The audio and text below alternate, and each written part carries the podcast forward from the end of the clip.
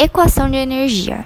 Ó, é sempre bom você lembrar que sempre que tiver uma emissão de luz ocorrendo em elétrons, a gente está falando de mudança de nível. Então, quando você tem a, o modelo de Rutherford Bohr é, e, você, e o elétron ele vai de um nível mais energético para um nível menos energético, lembrando que quanto mais afastado, mais energético.